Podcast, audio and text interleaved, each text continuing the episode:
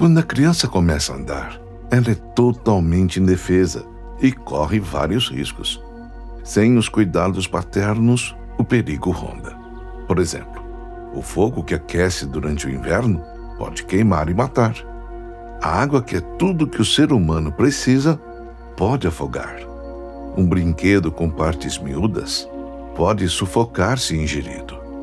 Em comparação com o nosso crescimento, o fogo das paixões pode arder a nossa alma.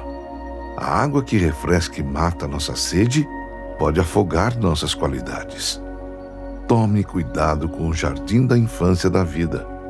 Na dúvida, pega na mão de Deus e segue em frente. Com coragem, determinação, foco, esperança, amor e equilíbrio.